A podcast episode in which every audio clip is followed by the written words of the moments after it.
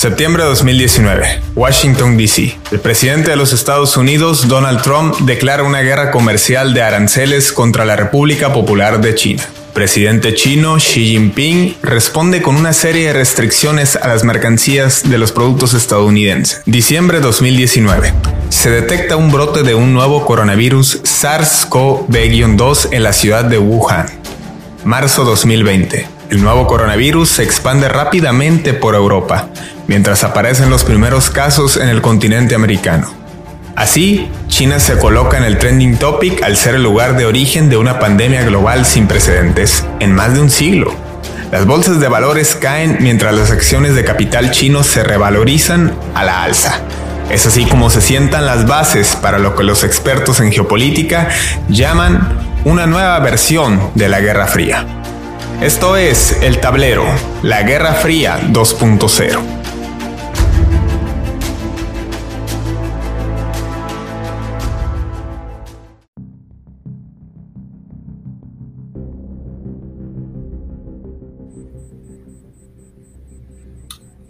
27 de septiembre de 1821. Una fecha que como mexicanos debería darnos orgullo. Sin embargo, nos han adoctrinado a celebrar y rememorar a los héroes de independencia del inicio de la guerra de independencia un 16 de septiembre.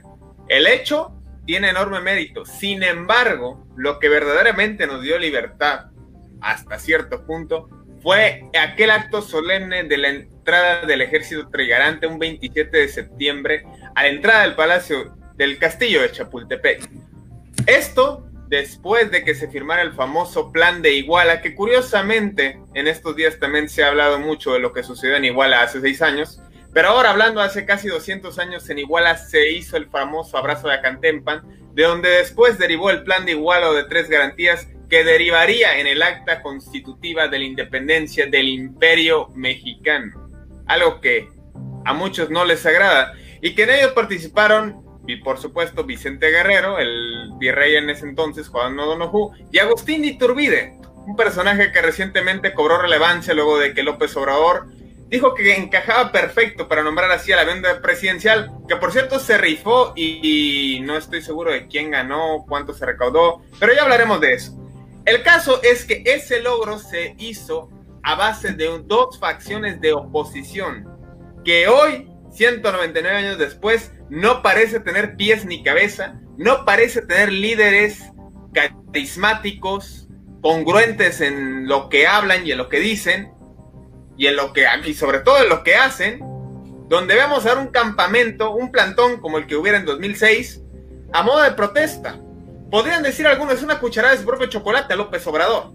Pero lejos de eso, de lo ridículo que desde mi perspectiva sí luce, ¿qué va a pasar en 2021? ¿Qué va a pasar de aquí a 2024? ¿Qué va a pasar con la revocación de mandato? Porque se nos viene una catástrofe económica, al menos todo parece indicar el año que entra. Ya dijo el propio secretario de Hacienda que hay que amarrarse el bolsillo y que no hay guardadito.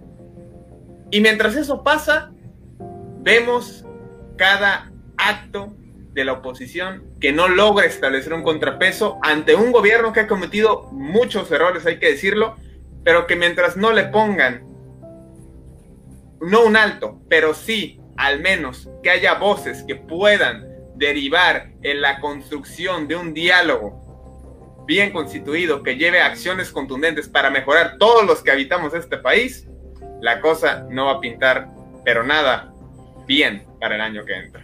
Y por eso estamos aquí, Armando Arjona, Edgar Escuta y un servidor, para discutir cómo se está moviendo el tablero. Ya no es la Guerra Fría 2.0, eso lo dejamos, es nuestra consigna, pero hoy sí al interior del país. Saludos con gusto, Edgar, Armando, un abrazo, ¿cómo están a la distancia? Muy bien, muy bien, Fidel, con gusto de saludarlos. Muy buenas tardes, Edgar. Fidel, un gusto como siempre compartir nuestra opinión y pues hoy en concreto con estos movimientos de oposición que vemos en la actualidad y pues va a estar muy interesante esta comparativa en las oposiciones en las cuales hemos visto como antecedentes históricos y ahorita en la actualidad.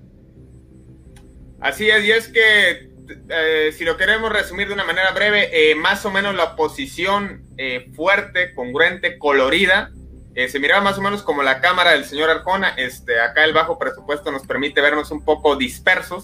Y dispersos como luce la oposición actual. ¿O no te parece así, Edgar? Eh, sí, sí, es, en, en, efecto veo una oposición en crisis, una oposición debilitada, por lo menos la oposición institucional este, que se refleja en los partidos políticos tradicionales, ¿no? ese tipo de oposición me refiero que es la que veo muy fracturada y que no logra, este, vaya, canalizar, sublimar el enojo de la gente en, hacia una causa este, que, ellos este, promuevan. E, y, precisamente esto es lo que nos trae a lo que vamos a hablar hoy, que es el movimiento de frena, este, una, pues una organización, un frente nacional anti-AMLO, como se hace llamar, que, que parece, vaya, capitalizar, eh, movilizar este descontento que, que precisamente la, la, oposición institucional no puede, no puede eh, concentrar ellos, ellos, mismos. Entonces, este, el, el, el enojo de, de una, un sector de la población que está frustrada con las fallas del presidente muy legítimamente creo yo, porque, porque también lo ha sabido, este, pues se está, eh, tiene la posibilidad de este movimiento pues de, aglomerarlo, ¿no? En un, en un descuido. Que aquí de entrada hay que aclarar, creo que ninguno de los que estamos aquí nos oponemos a que se manifiesten, pero más allá de eso es quiénes, cómo y para qué se están manifestando, porque si se están manifestando es para proponer y llegar a algo, y yo no sé sinceramente a qué quieren llegar, Armando. Básicamente en declaraciones de este líder de Frena, en una ocasión en una entrevista que se le hizo Pedro Ferriz de Con a este señor Lozano, este empresario Lozano, el cual él menciona qué es lo que quería lograr en sí, miento, era con callo de, de hacha. Le pregunta que sí, qué es lo que quiere llegar con este movimiento. Básicamente lo que él mencionó es de que que cuando se convoque lo que viene siendo la, esta, esta votación, este referéndum, pues que básicamente de revocación del mandato, pues que pase lo que viene siendo un presidente interino y de ahí pues que convoquen unas, unas elecciones para poder elegir, para elegir un nuevo dirigente. Pero yo creo que sus acciones son muy contradictorias en el sentido de que, o sea, convoca, convoca un, plato, un plantón el cual ni siquiera estuvo presente por más de dos o tres días consecutivos. Creo que ni siquiera permaneció 48 horas ahí en el plantón este, este líder. Y pues él argumentó inclusive que es imposible para una persona permanecer más de 24 horas encerrados en una casa en campaña. O sea, no creo que es una idea muy congruente de una persona que está incitando a un plantón. Ahora, dando este, justo, este, este, este fundamento, también menciona que por ende la gente que está en los plantones, el que está en el plantón en el Zócalo, pues son gente que está cambiando, creo que cada uno o dos días, pues que están, son gente de diferentes estados, los ah, cuales cambian, que cambian, que cambian, y por eso se ven personas diferentes. Pero yo creo que es una posición la cual no ha sido clara en lo que qué es lo que realmente quieren lograr. Muchos de ellos, de los simpatizantes que les han, se han acercado con los medios y han dado su punto de vista, dejan mucho que desear porque argumentan que el gobierno de López Obrador es un gobierno marxista o lo que o es un gobierno de izquierda absoluta, casi casi comparándola con el régimen de Maduro o con de Hugo Chávez en Venezuela o de Cuba, cuando claramente una, cualquier persona que ni siquiera ocupa tener un, una licenciatura en ciencias políticas podría diferenciar que este tipo de izquierda o, de gobierno actual que tenemos no tiene nada que ver con estas corrientes políticas. Así que la falta de, exposición clara de qué es lo que quieren lograr, la falta de, de, tener argumentos sólidos por parte de sus simpatizantes, pues hace que esta posición, la cual estamos viviendo actualmente, pues carezca de una fundamentación correcta o una motivación correcta. Yo creo que si tienen muchos simpatizantes en diferentes estados, está bien, no, como tú mencionas, Fidel, no tiene nada de malo que pues, la gente esté manifestando. Al contrario, es sano que un gobierno tenga una oposición, pero yo creo que nosotros como ciudadanos debemos em, exponernos en este tipo de oposición con ideas claras y con fundamentaciones claras para que así se motive más la gente eh, que piense y que crea, y crea soluciones en vez de más problemáticas dentro de nosotros. Pues lo único que dejaron en claro es que quieren afuera a López Obrador. Es lo único que dejaron. Eh, eh, vaya, el nombre del movimiento así lo dice, ni siquiera va con una consigna como tal, simplemente es Frente Nacional Anti-AMLO, como si se tratara de un parásito o un virus. No es que yo lo diga, pero al menos es a lo que me suena. Y hablando de virus, pues también ha habido otras expresiones de la oposición dirigidas no precisamente al presidente, pero sí a su secretario que ha sido expuesto mediáticamente durante la pandemia, que evidentemente estoy hablando del subsecretario de salud, Hugo López Gatel. En esta cuestión, el PAN ya, es, Partido Acción Nacional, emitió una denuncia eh, por la manera en que se ha gestionado durante esta pandemia, acusando de atentar contra la población, en pocas palabras. Entonces, eh, Edgar, ¿qué te parece, más allá de Frena y de los disturbios que recientemente hubo en Chihuahua, qué te parece estas expresiones de la oposición en general? Ok, de, la oposición en general, pues este, como, como decía, pues ahí, ahí están, ¿no? Este, las están haciendo, pero, pero en sí no veo que hagan mucho eco, ¿no? Para movilizar a veces a la población. Eh, es, refiriéndome específicamente a las, ahora, las consignas que yo veo en, en Frena, este, es, interesante analizar su, su, retórica o su discurso porque están manejando como, como si quisieran despertar, resucitar un neocristerismo o, este, como se sienten ahora sí que como, como cruzados, ¿no? En, en, en, una especie de guerra santa en contra del comunismo y del ganso bolivariano, como le llaman al, al presidente. Este, yo este, veo pues este discurso muy anacrónico, ¿no? Para empezar, yo creo que ya la realidad geopolítica del mundo ya ni siquiera tiene que ver con, con lo que fue propiamente en la Guerra Fría, ¿no? Este, que era comunismo contra capitalismo. Este, pero bueno, este, de alguna manera buscan este, resucitar ese eh, malestar. Eh, sin embargo, yo diría también que no, que no hay que, no hay que subestimar, no hay que subestimar porque, porque a, a Trump, por ejemplo, lo, tachábamos este, como loco y, terminó siendo presidente de Estados Unidos. A, Bolsonaro en, Brasil así, así empezó también, este, con un discurso muy radical y extremista. Eh, este, Marie Le Pen, por ejemplo, casi, casi llega en, allá en Francia. Entonces, este, yo creo que no hay que subestimar, incluso si nos vamos a ejemplos históricos, los que lograron capitalizar este descontento, eh, por ejemplo, en la, en la, en la Europa de la, de la entreguerra, este, podemos citar a Mussolini en, en, eh, y su, y su Como el presidente hace unos días, ¿no? Ah, sí, sí, sí, que, que, los, sí, muy, muy desafortunada ese comentario del presidente López Obrador, este, ante la ONU, ¿no? Ante los pueblos del mundo, este, sí, francamente muy, muy que se como él, caray. Sí, sí, muy, muy, desatinada esta comparación que hizo Benito, Juárez con, Mussolini, pero bueno, este, no sé si de plano este, no sabe quién es Benito Mussolini o, de, no lee los discursos que le hacen o le dan, este, pero bueno, ese ya es otro tema.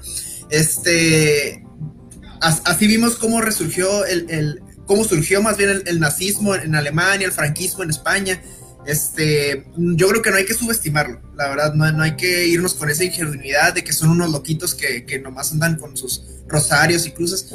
Yo creo que en una, en una Perdón que te interrumpa, pero a diferencia de todos los movimientos que señalas, esos movimientos tenían ideas claras. El propio Donald Trump parecería no tener ideas claras, pero mostraba algunas propuestas contundentes, como el hecho de, y simbólicas, como el caso del muro, el caso de que vamos a desarticular a las élites y hacer que paguen impuestos, vamos a aumentar el empleo y subir los salarios. Había cosas no tan concretas, pero había propuestas que llamaban a la gente a hacer algo. Yo no veo en, este movimiento en particular, ni en ninguna otra facción de oposición actual, porque por ahí los Levarón querían eh, hacer un movimiento también, pero bueno, ya Julián ya tiene orden de aprehensión, entonces pues también no fructificó esa facción. Sí, pues al, parecer por lo menos en esta etapa temprana que tiene el frente, este frena, este parece tener Ah, más bien su, única agenda, como dice su nombre, es anti-AMLO, ¿no? Es que el presidente dimita ah, anticipadamente al periodo constitucional que le corresponde porque fue electo este, muy válidamente, ¿no? Este, yo creo que ni, ni siquiera la oposición le puede regatear su triunfo, fue muy legítimo. Este, sin embargo, eh, eh, sí, eh, como te digo, no, no parece tener una, una agenda de, de como un, pra, un programa de desarrollo este, para el país, este, porque por lo menos hasta ahorita no, no ha manifestado su interés político, pero, pero yo creo que si conforme pasan estos, estos años este, empieza a agarrar fuerza, pues este va, se va a transformar en, en, algo más, ya más concreto, ¿no? Este, espero que no sea así por, por el bien de México, creo yo. Bueno, Armando, eh, tomando eso en, en, relación a lo que comenta Edgar, ¿qué le falta, y no nada más a Frena, a la oposición en general, qué le falta para realmente marcar un contrapeso político? Claramente la oposición en México está corrompida totalmente. ¿A qué me refiero con esto? Que básicamente no existe una oposición como ustedes menciona fuerte, con ideas claras, con fundamentos claros, que motiva a la gente realmente a alzarse Ahorita en la actualidad hemos visto muchos movimientos, sí, de diferentes ideologías, muchos de ellos con algún con fundamento, muchos de ellos no, pero yo creo que lo que necesita básicamente la oposición para que haga el cambio es que la gente normal como nosotros tengamos una voz, una voz. Y yo creo que en la semilla de la problemática de todo esto es el Instituto Nacional Electoral. ¿Por qué? Porque básicamente el Instituto Nacional Electoral es el que ha puesto los filtros para que existan estos, eh, estos, estos, candidatos independientes moviendo sus, sus mil y un trabas en poder hacerlo, al igual que los mismos partidos los han impulsado. ¿Por qué? ¿Dónde está el Instituto Nacional, una especie de Instituto Nacional Electoral de Estados Unidos? ¿Cómo se llama? No hay. Menciona un país europeo que tenga un Instituto Nacional Electoral. No los da no los tiene. Por ejemplo, en Inglaterra es, cuando cada vez que eligen un primer ministro, es muy curioso, no sé si les ha tocado ver, que ponen literalmente a todos los candidatos que pusieron en las, en, las boletas electorales y pueden ver, se pueden ver como candidatos serios, que en ese caso fue Boris Johnson, como gente disfrazada, disfrazada de alguna caricatura o alguna burla o algo así.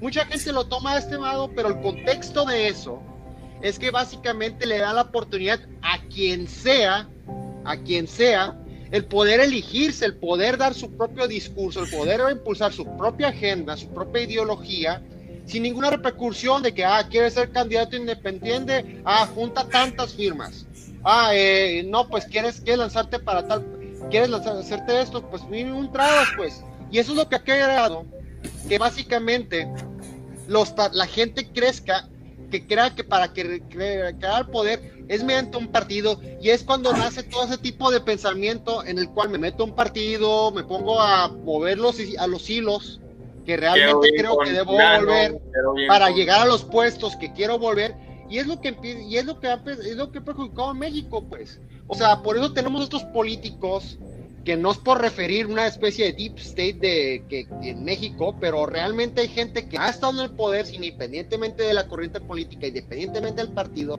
gente que realmente tiene años controlando estas figuras. Y es por esto mismo, por las tantas regularizaciones, tantas regularizaciones de poder, eh, de poder elegirte en un puesto, en un cargo público. Yo creo que esa es la base de la problemática de México, el poder limitar las voces de la gente que realmente quiere hacer el cambio. Y ahora, tú me preguntas, ¿qué es lo que realmente ocupa para que tenga una posición fuerte? Pues yo creo que México, primeramente, nosotros como mexicanos deben, debemos de entender que, qué es lo que es ser servidor público, el servir al pueblo. Yo creo que para llegar a esa posición como ciudadano mexicano, tienes que primero haber hecho lo que tú debiste haber hecho, ya sea como profesionista, como cualquier persona que realmente quiere salir adelante, pues el tener una profesión, el tener que se dedicar a eso, y después de tener ya las bases económicas, el poder saber qué es lo que realmente es ganarse un peso en la calle, ya decir, sabes que como yo ya sé cómo funciona, cómo, cómo es mi entorno, mi comunidad, cómo es mi entorno, municipio, estado, país. Ah, okay, como ciudadano primero ser ciudadano primero, exactamente. Ya sé lo que es ser ciudadano. Creo que ya tengo algunas bases para poder saber, estar dentro del gobierno y poder cómo funcionan las cosas, pues. Eliminar estos parásitos que literalmente creen que porque desde el día uno, que son mayores de edad, están ahí en un partido. Ah, que entré a tal y entré a tal dependencia y tal independencia, me metí a tal dependencia y a estar brincando, brincando, que, que, la gente crea, que la, que la gente crea que deje de creer que eso es lo que se ocupa para ser servidor público, al contrario, eso es lo que no se ocupa como ser servidor público. La gente tiene que aprender Armando, ciudadano. es curioso que menciones esta cuestión porque bien lo dices, nos han hecho creer que nos tenemos que aliar con un partido político, cosa que la constitución no establece, establece el derecho libre a votar y ser votado, hasta ahí, ya lo demás pues es mera práctica. Y bueno, en esta situación también nos encontramos en un asunto donde la gente, los ciudadanos, el pueblo, percibo que no haya en quién creer ni en qué confiar, porque cuando ya ha habido oportunidades que les, les han dado a gente que ha ido por la vía independiente, que como me cuentas es muy difícil, pues está el caso del Bronco, que vaya que Nuevo León ha causado bastante descontento, y bueno, afortunadamente también tengo cuento en este con la presencia de una persona que estuvo siguiendo de cerca una campaña independiente eh, para una diputación. Eh, Edgar, ¿nos podrías comentar un poco acerca de cómo fue el proceso en este caso? Pues el proceso de que lleva un candidato independiente conforme a las leyes electorales mexicanas, pues es un poquito más riguroso, más complejo y, y digamos con un poquito más de trabas este, pues seguramente e, ese tipo de legislación la, promulgaron pues con toda la intención, ¿no? De, yo, eh, creo que es bastante... ¿Perdón? De protegerse. De, de, ponerle trabas a los independientes para que no haya un piso parejo para los candidatos independientes y los candidatos de partido. más que nada es eso. Entonces, este yo creo que la, este, las, las, candidaturas independientes, pues este, yo en efecto apoyé una el proceso electoral pasado porque pues este, yo creo que presentan una alternativa, ¿no? Una alternativa, este... ¿Cuál fue tu experiencia en este caso con Fernanda Flores Aguirre? Mi experiencia, pues fue, fue muy grata, la verdad, este, estuvo, estuvo no muy lejos de ganar. La verdad, yo, yo me siento muy satisfecho. Aunque no, aunque no ganó la, la diputación, ganamos porque pues, me, eh, me, siento como en el equipo. Eh, sí, sí me voy muy satisfecho porque, porque estuvo a nada, por ejemplo, de, de desbancar a la, a la, diputada Trini Vaca. Este, ella, a pesar de, de venir del oficialismo, vaya, del PAN, este, y, y ella, en, en, cambio, una candidata independiente, sin, sin financiamiento este, oficial casi, este, todo, era, eh, todo eran donaciones. Yo estuve en el equipo de fiscalización y yo vi cómo, cómo este, pues prácticamente se sostuvo la campaña de donaciones, ¿no? Entonces, este, eh, sí, y, en cambio, pues, este, eh, casi, casi sacó los votos que Trini Vaca, por ejemplo, también de Eva, Eva, Rodríguez, que competía por esos distritos. Sin embargo, también, este, también ahí se nota lo injusto de las leyes electorales, porque, por ejemplo, Trini Vaca, aunque no ganó el distrito, ella sí quedó bajo este, este esquema, no sé si lo has escuchado, del mejor perdedor, le dicen este, en Baja ah, California. Eso es. Sí, es, un. Bueno, es, conforme las reglas electorales, aunque Trini Vaca no ganó por ser de las mejores perdedoras, digamos así, en el estado, este, le, tocó la diputación. Sin embargo, eh, es parecido al pluri, pero no, no es exactamente pluri, porque los pluris sí son de lista. Es, un poquito diferente ah, Entonces, entonces, este, pero en, cambio los candidatos independientes están expresamente excluidos de acceder a través de esta figura.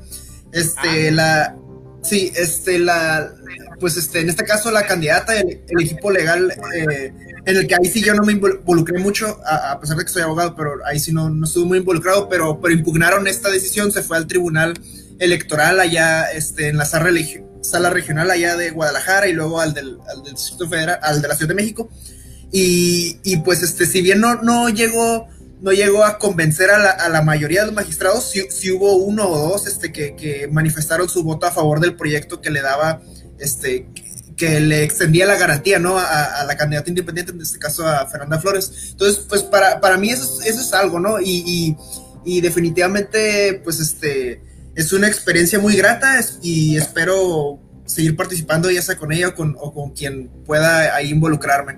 Este, también quería abundar un poquito en lo que, en lo que le preguntabas a Armando de, de este, cómo le puede hacer la, la, oposición actual para marcar un contrapeso político. Yo creo que primero que nada les falta credibilidad. Les falta recuperar la confianza. Sí, es, es, obvio, ¿no? Captain Obvious. Pero la, la confianza de la gente que si alguna vez la tuvieron, este, les falta recuperar, les falta también congruencia, este, les faltan, yo creo que cuadros o líderes que tengan integridad. Si algo yo le pudiera aconsejar a los partidos políticos es que le apuesten a caras nuevas, este, no los mismos nombres trillados de, de siempre, ¿no? No hay nada más rejuvenecedor que, el, cambio generacional. No, e, pues imagínate, que quieren hacer un cambio en Chihuahua y van con la cara de Gustavo Madero. Sí, sí, ajá. Pues sí, eh, sí es parte, parte de este.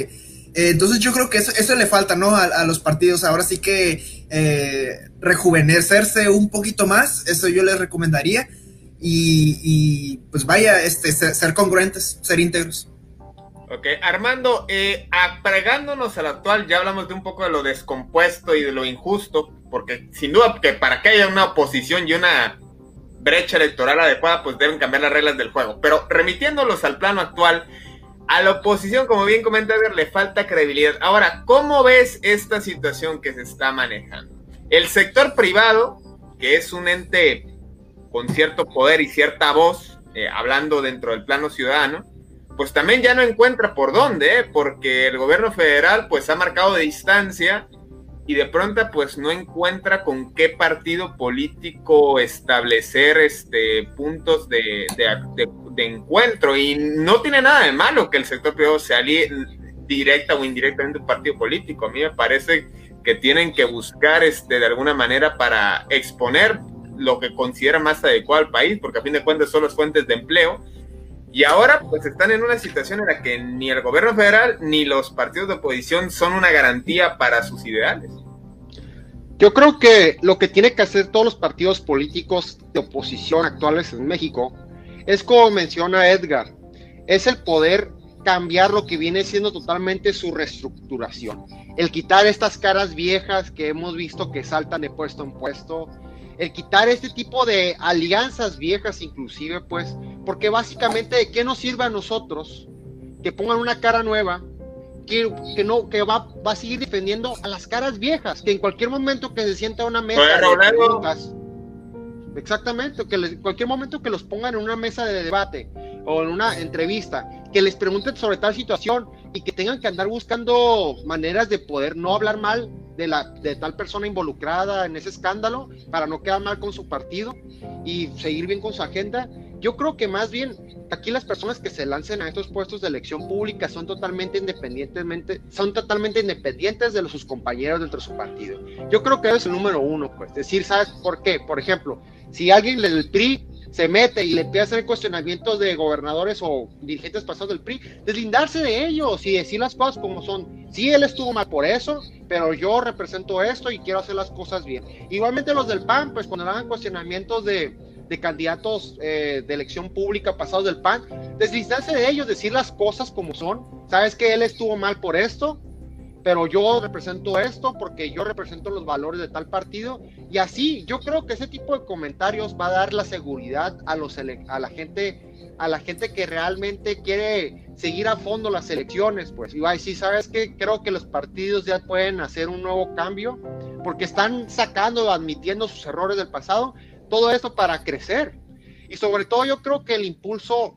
a estas nuevas eh, candidaturas independientes también es algo muy muy bueno que, debe continuar así. Y pues como mencioné anteriormente, el Instituto Nacional Electoral debería de eliminar la mayor parte de estas organizaciones y hacer un proceso más íntegro para que las personas puedan tener voz y voto. Yo creo que, como tú mencionas, Fidel, que estos sectores privados que son totalmente esenciales para crear la nueva fomentación, para crear una fomentación al empleo, a la economía, a todo esto, debe tener una relación muy estrecha con los legisladores en, los tres niveles. Y yo creo que habiendo unas candidaturas independientes, o sea, que cualquier persona que se que sea fácil, pues, para poder eh, perseguir pues una relación pública. ya la hay, Armando. La bronca es la manera en que se relacionan. Eso es lo que voy, por ejemplo. Si de los cinco candidatos que tenemos previstos en los cinco partidos de siempre, Ahora ya hay unos 10 candidatos, los cuales 5 son de los partidos y los otros 5 son independientes, sin regularizaciones, pues ya tú como empresario vas a decir, óyeme, pues déjame reviso cada agenda de cada uno y pues ok, pues si no me quedo con lo del, lo del partido eh, X, pues mínimo me voy con la agenda del partido de, tal persona que es independiente, porque mi ideología queda más con eso. A uno a una como sector privado, nos ayuda a eso, a poder tener más variedad y poder elegir una agenda, pues que realmente haga el cambio, pues. Yo creo que eso es lo principal. eliminar estas regularizaciones para que más gente como nosotros, ciudadanos, tengan la voz para poder elegir qué es lo mejor para su localidad, su comunidad y por qué no el país. ¿Coincides o concuerdas, Edgar, con lo que señala Armando respecto a los candidatos independientes y sobre el papel que juega el sector privado? Sí, este, en efecto, eh, pues una eh, legislación que reforme todas estas trabas ¿no? que tienen los candidatos independientes, que para empezar, este, el, el, por ejemplo, el financiamiento que tienen este, no se compara con, con lo que es el de los partidos. además de que es una cantidad diminuta a la que se le destina los, a los partidos, dependiendo del número de candidatos independientes que haya, es, una misma bolsa se va a distribuir entre los, los, que, los candidatos independientes. Es decir, entre más hay, menos reciben. Entonces, eso, eso, es, eso es inequitativo. Este, también, el, eh, por ejemplo, tienen que pasar por un proceso muy riguroso de junta de firmas. Este, que bueno, eso también en parte puede ser, puede ser este, eh, una ventaja, pero a la vez una desventaja. Desde la campaña de, de, Fernanda Flores este, lo, vimos como una ventaja porque prácticamente nos hizo hacer, nos dio la oportunidad de poder hacer campaña dos veces legalmente. Porque en lo que los partidos políticos estaban enfrascados en sus precampañas, que es sus procesos de selección internos, primero para ver a quiénes van a lanzar de candidatos.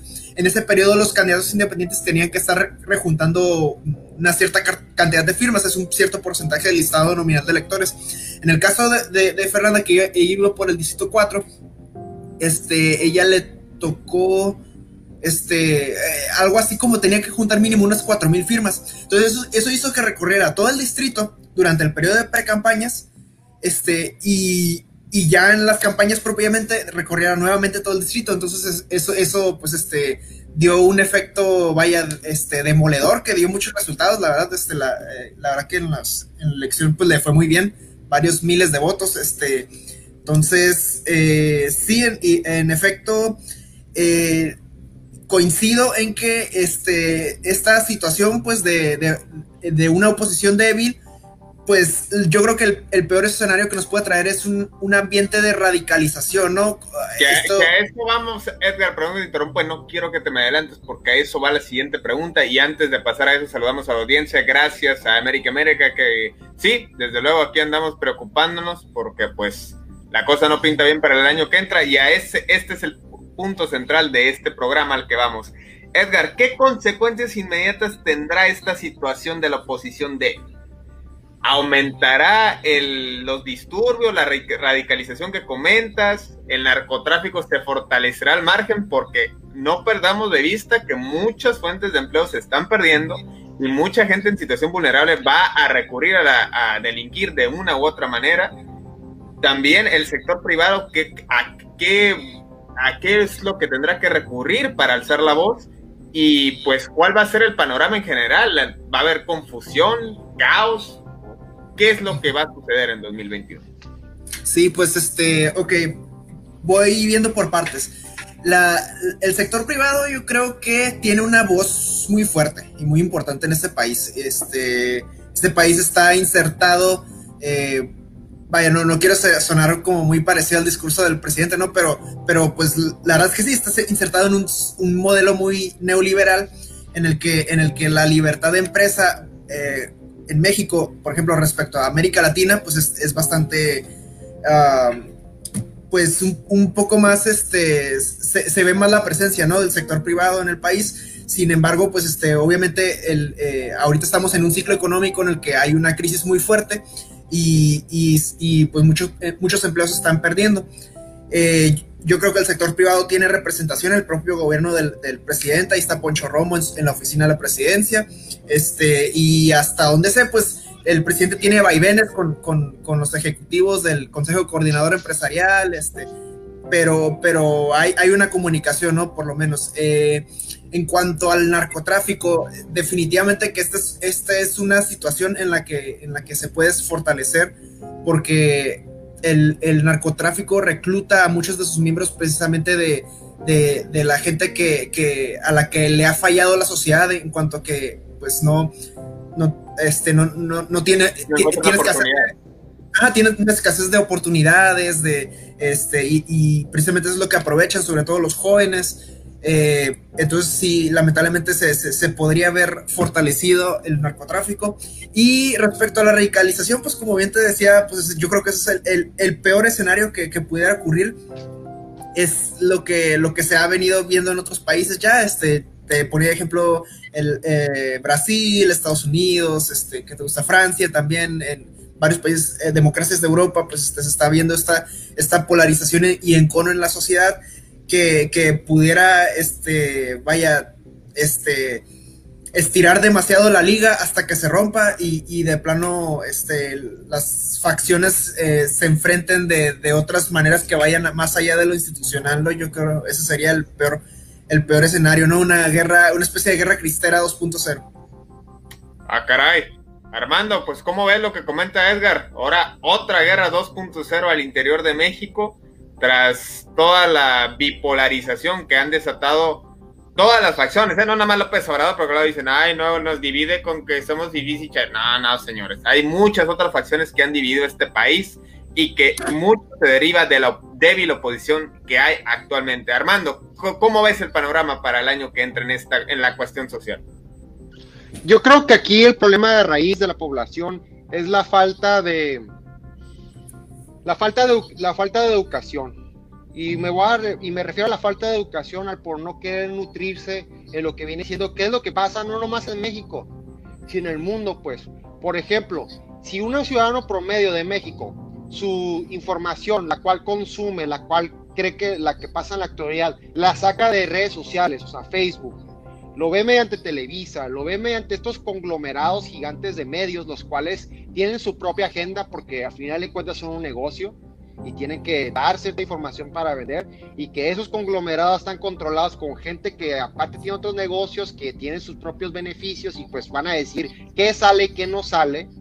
Obviamente toda la gente va a seguir lo que dicen pues y van a hacer crear ovejas, como lo ha estado pasando, como lo vimos antes de que existiera el internet estamos avanzando como sociedad porque la sociedad de cierta manera ya no se deja guiar tanto por lo que dicen los medios oficiales, ya tiene un poco más de criterio, pero yo creo que para que entiendan lo que realmente está pasando en el país, tienen que tener un contexto global en lo que está pasando en el mundo. O sea, por ejemplo, es muy diferente que las personas vean lo que dice Facebook y lo que dice los medios de que no, que López Obrador está aportando lo que viene siendo esta refinería de dos bocas. ¿Cómo puede ser si está contaminando, el, petróleo contamina eso? Pues sí, es muy real que existe el calentamiento global, no lo voy a negar. Sin embargo, si viéramos ejemplos en países que fueron corruptos, pero sin embargo apoyaron lo que viene siendo su inversión en turismo, en tecnologías, como es el, e, como ejemplo de Arabia Saudita, pues, que llegó ya a un punto en el cual ya dividió el 50% de, sus, de lo que viene siendo Arco, su empresa petrolera, para los extranjeros y el 50% nomás por ellos, pues dividiendo el riesgo de que ya, ya esta tecnología del petróleo va de baja, pues entenderíamos que si México hubiera sido un país el cual hubiera hecho las cosas así, que no se había dedicado a desangrar el país, o sea, Pemex, pues, en casos de corrupción y todo eso, nosotros pudiéramos hacer un tipo de inversión de ese tipo y invertir más en, la, en lo que viene siendo las tecnologías verdes. Lamentablemente no tenemos dinero, no tenemos una banca, no tenemos una banca, nos hace mucha, mucha falta muchas cosas para poder avanzar y por ende tenemos que seguir desangrando lo que viene siendo el petróleo para poder conseguir dinero en inversión. Y lamentablemente. Armando, perdón, perdón, que me interrumpa. Este, para no desviarnos del tema, entiendo lo que te refieres, que mucho de lo que comentas deriva de la poca credibilidad que tiene la oposición, porque cuando estuvo en el poder cometió todo este caso de desfalcos de la pared estatal que mencionas, pero ¿Cómo ves el panorama en el ámbito social de esta gente que mencionas que es cierto? Nos falta en general eh, una preparación más para entender o comprender lo que sale en los medios o en las redes sociales. Pero ¿a qué nos va a llevar para el año que entra? Vamos a ver más disturbios como los de las feministas, disturbios como los de Chihuahua, vamos a ver este, linchamientos como el que hubo en la famosa combi del Estado de México. ¿Qué va a pasar para el,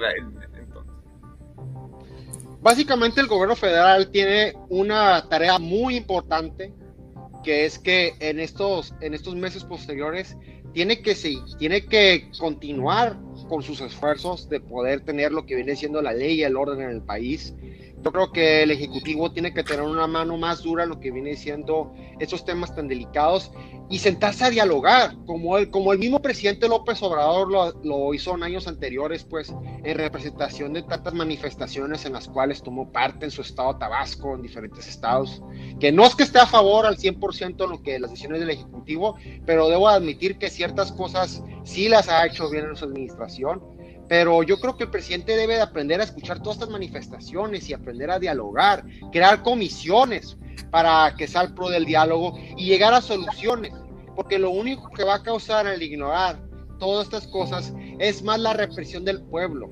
¿Por qué? Porque en las siguientes elecciones, por ejemplo, lo estamos viendo en el caso de Morena. ¿Cuántos dirigentes nacionales estamos viendo actualmente en la Morena? A mí me da mucho risa seguir ese tipo de, de este, este, proceso electoral de Morena para su dirigencia nacional, porque está totalmente fracturada. O sea, se lanzaron todos los candidatos y todos los candidatos se vieron fotos de López Obrador desde un principio. Ahora todo el mundo está tirando contra todo. Y aunado a ello, ¿te atreverías a asegurar la permanencia de Morena en, en la mayoría en el Congreso? La verdad, yo creo que Morena está dividida ya en miles de agendas. Y, para, y no nos ocupamos de ir muy lejos para ver que, por ejemplo, Aquí en Baja California tenemos a Gibran por parte de Morena, pues el cual ya le tiró a Bonilla diciéndole que diciéndole que él básicamente nomás está, y cito textualmente, chingando al alcalde de Tijuana.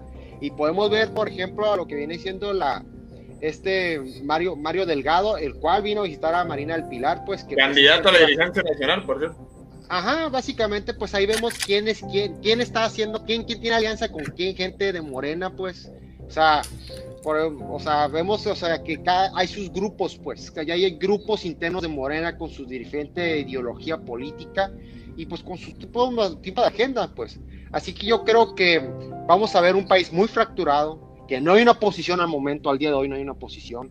Y pues yo creo que debemos nosotros como ciudadanos el buscar y sobre todo, pues si uno cree que tiene lo suficiente para poder aportar a la sociedad, hacerlo, hacerlo, porque no es una responsabilidad cívica, más allá que el votar. Edgar, ¿te atreverías a asegurar la permanencia, la mayoría en el Congreso por parte de Morena? No, para nada. Este, yo creo que no la tiene segura. Eh, existe una posibilidad, quizás un poco remota, pero no, no, definitivamente no, no, se debería de confiar. Si yo asesorara a Morena, yo le diría que no, que no se confíen, no la tienen comprada, no la tienen ganada. Este, la tienen que salir a buscar. Este, y todavía les queda pues que un año, un año para, para ahora sí que enmendar los errores que pudieran cometer, haber cometido en este, este casi dos años que, llevan de gobierno.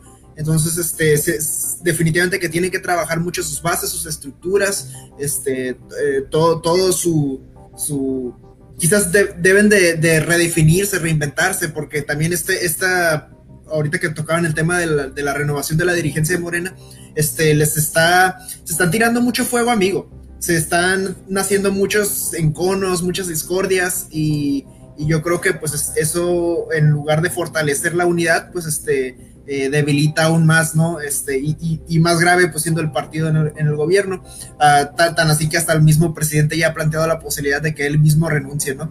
Entonces, no, yo creo que corren el riesgo de perredizarse, o sea, hacerse como el PRD, este, en, el sentido de que, o sea, que se hizo muy faccioso, muy sectario, muy como de tribus internas. Oye, pues ya, ya de mano López Obrador y se sale del PRD y deja un caos y luego ahora se va a salir de Morena y otro caos.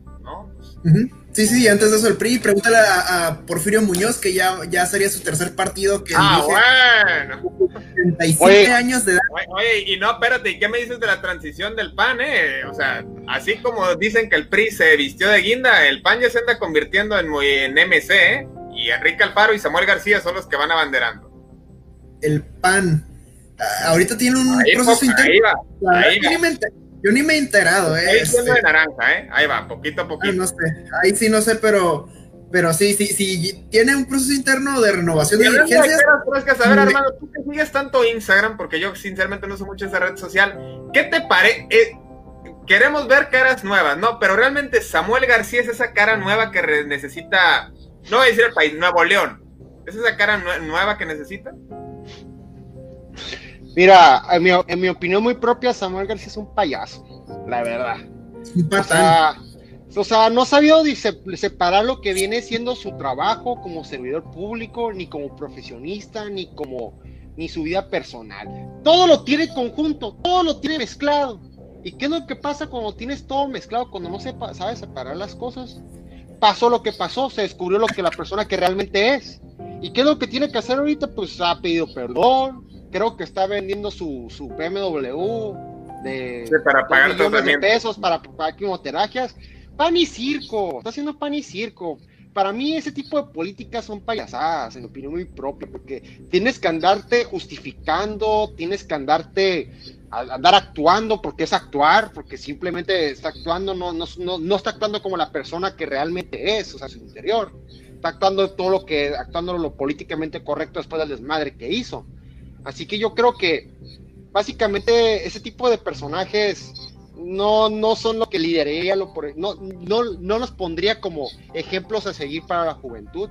Yo creo que si la juventud realmente va a alzar una posición en, en, en, el futuro inmediato, en el futuro inmediato, a largo plazo, tiene que ser una juventud educada, que inspire a los demás jóvenes, que realmente diga, ¿sabe qué? Yo como joven sé lo que es el ciudadano, entiendo mi panorama internacional, entiendo mi panorama nacional, sé cómo están las cosas y por ende creo que puedo dar nuevos cambios, pues, no seguir esa tendencia de seguir los viejos lobos, seguir con las mismas formas de antes, que viene siendo caer al mismo, a, la misma, a las mismas formas viejas que no nos han dejado avanzar como país. Yo creo que ese tipo de, de figuras deben de ya dejar de existir en la política mexicana y abrir paso para nuevas voces que realmente den fundamentos en acciones que sean factibles. Saludamos a Titi Benítez, gracias por conocer, este, conectarse con nosotros. Y bueno, voy a remitirme a lo que comenta, este, le agradecemos nuevamente a América Mena. Hay que recordar quiénes son el objetivo principal de Morena, comenta, los olvidados del sistema y el que se acerca a ellos ganará. Y a esto me voy a remitir por una cuestión muy importante y se las dejo ahí en incógnita, si me quieren responder o no. Dado esta cuestión, los partidos opositores han perdido la credibilidad casi en lo absoluto. Entonces, nos encontramos, me incluyo, muchos ciudadanos sin saber para dónde tirarle. Entonces, mi conclusión es, para 2000, no para 2021, para 2024 la mesa está servida para que por primera vez en este país el Ejecutivo esté en manos de una mujer. No sé quién, ni por dónde, ni si de un partido bien independiente, pero la mesa está servida. Porque ya tuvimos a los neoliberales y, ah, no, pues ahora la apostamos a, a la izquierda. Ya vemos que no es tan izquierda y no es tan precisamente izquierda. Pues, ¿qué hacemos? Pues ya tuvimos centenares de hombres, ya tuvimos 70 años de PRI, ya tuvimos 12 años de... ¿Qué hacemos? Pues ahí está, ¿eh? Ahí está. Y, Oye, pero... Una buena no, campaña, no como el, no Margarita Zavala, no Josefina de Mota, una mujer que de, de, las entrañas de lo más desconocido salga y alce la voz. Ahí está la mesa servida para que en 2024 México tenga una presidente. Oye, no nos vaya a tocar una presidenta mujer como, como al estilo Bolivia, como pasó hace, hace unos meses, pues, que ha sido mediante una derrocación. La mesa está servida, te digo, te repito, no sé por qué vía ni cómo, pero la mesa está servida para que una mujer sea presidente en 2024. Ahorita que, el caso de Bolivia con que no sea a favor de transnacionales y de países. No, Dios mío. Ojalá no, a eso me refería. No, nos, nos quería poner la Biblia en las primarias, imagínate. Ahorita que menciona Armando este, a la presidenta de Bolivia, Janina Áñez, estaba escuchando una entrevista de Gilberto Lozano, no recuerdo en qué, en qué programa, qué medio, con qué periodista, pero, pero que, que, le, que, dijo, que dijo algo así de que vamos a tumbar a López Obrador, así como ya lo logramos en Bolivia. Entonces, este, ah, ahí, se, ahí, se nota el, el, o sea, como este talante golpista, pues que, que, de plano se sale de lo institucional y de las reglas del juego democrático y ya se va por otro, otros vías, este, que, yo creo que no beneficiarían a nadie. Sí, sí, que, que, que, vaya, este, romperían con la estabilidad que yo creo que ni el mismo López Obrador cuando él estuvo en oposición, este, llegó a tanto. este, la verdad, aún, aún... Pues, lo que sea, cada quien les puede gustar o no, pero trabajó 18 años para llegar a donde está. Este señor no puede ni durar dos días en un plantón. Claro, claro. Hay que ser sinceros, hay que ser sinceros y hay que... Yo no estoy tan a favor en las acciones que está tomando Frena, pero sin embargo, vamos a juzgar a la persona bajo el perfil que es. Él es un empresario. ¿Y qué perfil comparten los empresarios de esta índole? Pues que son básicamente personas arrogantes que dicen las cosas en vómito verbal. Se les hace fácil decir las cosas porque así son tiburones, son tiburones en sus negocios.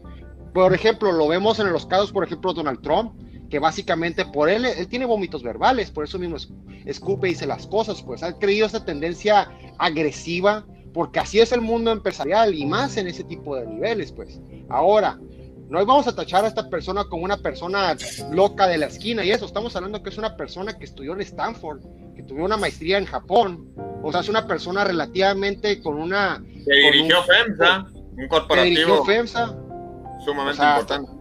Totalmente, pues, o sea, no vamos a caer en la retórica de, la, de, las personas que critican este movimiento nomás porque es oposición. O sea, vamos a realmente analizar quién es esta persona. No es una persona totalmente loca que salió el día de la mañana como una especie de, de Juanito o de, o de Fernández Noroña que nomás anda gritando y diciendo las cosas. Realmente es una persona que realmente se forjó como ciudadano, como empresario y que esté tomando las tácticas no políticamente correctas, que, porque yo te apoyo eso, que no está haciendo las cosas al 100%, sin embargo no es un loco de la esquina que no ha hecho nada en su vida y que nomás está gritando al cielo. Nomás quería reiterar ese dato.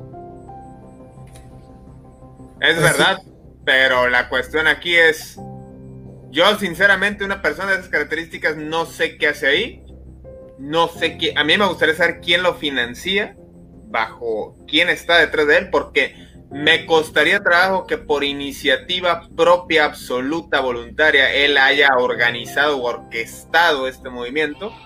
Y es ahí donde nos metemos en lo oscuro y en toda una serie de conflictos que derivan en esta situación donde no hay una unión de la oposición. Y, no es que queremos que, que, se unan y todos amigos y todos contra López. No, no se trata de eso. Se trata de que haya un contrapeso para lo que se está haciendo mal poder llegar a acuerdos en común que nos beneficien a todos, porque hay cosas que se están haciendo bien también. Ya lo mencionaron en un video que está en, circulando en redes sociales, lo del papel de la unidad de inteligencia financiera, que me parece ha sido de lo más destacable de esta administración y que también por ahí le quieren pegar. Por favor, señores, cuando le habían congelado cuentas a un a un eh, narcotraficante o a un exfuncionario político, nunca en la vida en México.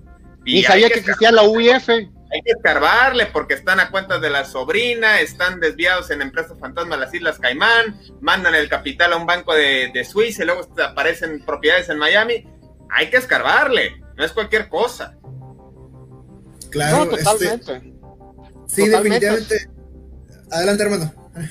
no, o sea, totalmente, o sea, dando un ejemplo por dando un ejemplo, o sea, todos los, todos estos mal, todos este dinero mal canalizado, o sea, en notas que sí salían, pues sí salía a la luz pública, por ejemplo, los excesos de, del líder del sindicato de petróleo de Champs, o sea, los de, antes de que saliera su video filtrado en, su, en un Ferrari de oro en Mónaco, como tres, cuatro años anteriores, inclusive en medios nacionales señalaron que el mismo de Champs le regaló a su hijo un Ferrari que, que no sé cuántos millones de dólares que, que, solamente Ferrari se le expedía a ciertas personas de ciertos perfiles, pues incluidos, creo que estaba el rey de, de Beirán, o sea, o sea, ¿por qué en los medios en esos tiempos no, sal, no salía eso? Por ejemplo, la UIF, ¿por qué no estaba actuando? Pues ahí es lo que quiero realtecer, lo que viene y dijo Fidel, que, o sea, lo que viene siendo el trabajo de Santiago Nieto bajo la unidad de investigación financiera, realmente está haciendo muy buen trabajo esta administración en la recolección de, todo este dinero, pues. Así que si hay cosas positivas dentro de esta administración, yo creo que simplemente es realzarlas y seguir continuando, sí, sacar lo bueno de lo bueno y separar lo malo de lo malo.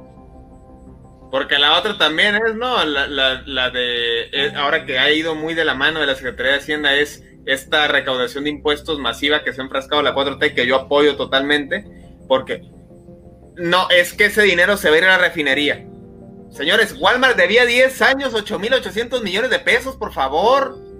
Los pequeños contribuyentes haces una taquería y te cargan pierdes el 40% de tus ingresos por mediante el SAT. Vamos al terreno parejo, así como los candidatos independientes y los candidatos de partidos, que haya terreno parejo también para la cuestión fiscal. No me vengan a decir que porque ese dinero no saben a dónde va a parar, porque nunca, ni en esta administración ni en el anterior, hemos sabido realmente a dónde va a parar, por más que esté el INAI, por más que Fox lo haya creado, que lo aplaudo que haya creado. La realidad es que no sabemos a dónde va a parar y que de eso se trata, que hay una oposición fuerte mediante ciudadanos para saber a dónde va a parar.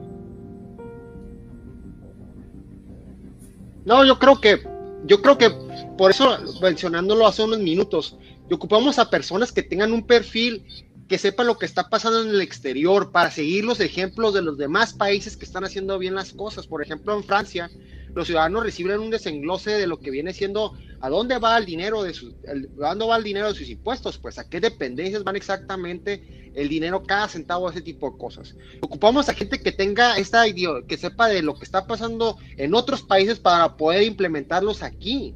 Seguir los ejemplos, o sea, ni siquiera estoy diciendo que ocupan crear o de ellos mismos o que se les ocurran ellos mismos, sino simplemente ver qué es lo que los demás países están haciendo bien las cosas para poder implementarlos aquí para poder llevar a cabo todo esto, pues. ¿Y cómo conseguimos a gente así? gente realmente se interese en lo que en lo que en, lo que está pasando en el exterior y, y se y, y, siga medios diferentes voces no nomás nacionales sino internacionales para poder tener este contexto global y poder salir adelante como país Edgar casi llegamos a la hora algo que quieras comentar antes de finalizar Sí, este, coincido mucho con lo que comentaba Armando de que, pues, este, definitivamente Gilberto Lozano no es un loquito como Trump no es un loquito, ni Boris Johnson, ni Bolsonaro. Todos ellos tienen, tienen, este, muy claras sus intenciones y saben por qué lo hacen, saben que ahora sí que eh, el, el escándalo, este, pues, ¿cómo, cómo te diré? Penetra mucho en, en, en la conciencia. Todo empieza por un escándalo. Sí, sí, o sea, y por eso, por eso son como muy, muy inflamantes los comentarios que hacen, porque, porque esto ya está demostrado que es una estrategia mediática que funciona muy bien. Este, es muy común en los líderes populistas. Este, incluso yo, diría el, mismo López Obrador lo hizo, lo hizo en, su, en su antesala a llegar a la presidencia.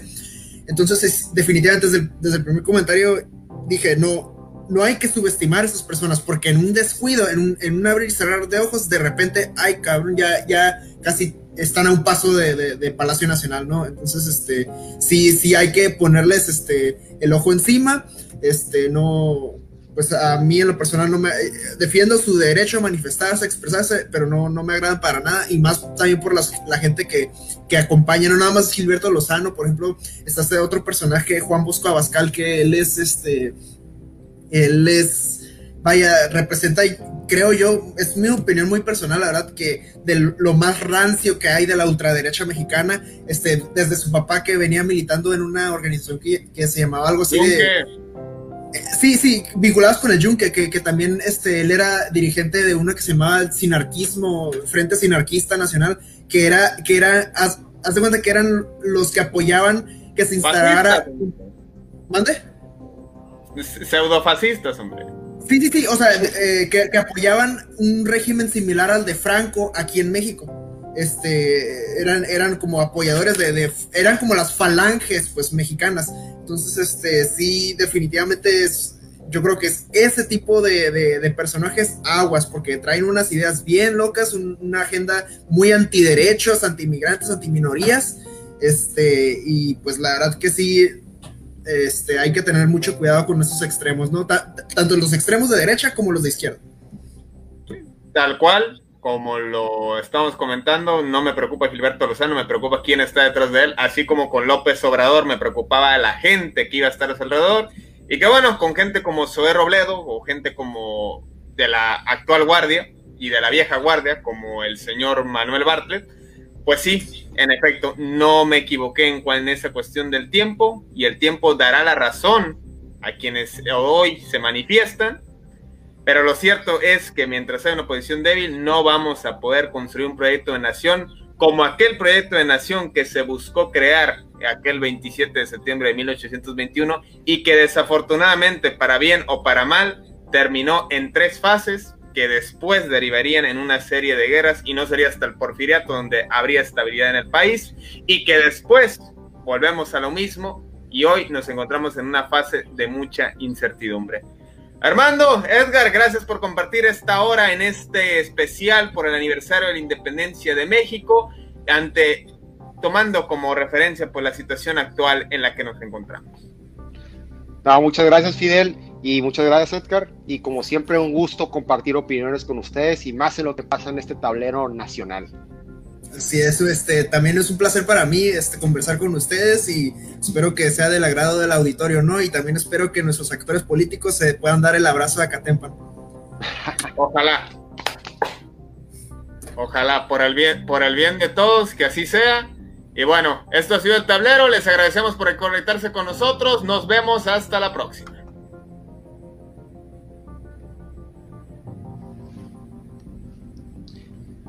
¿Ya quedó? Ya, ya estamos por al aire.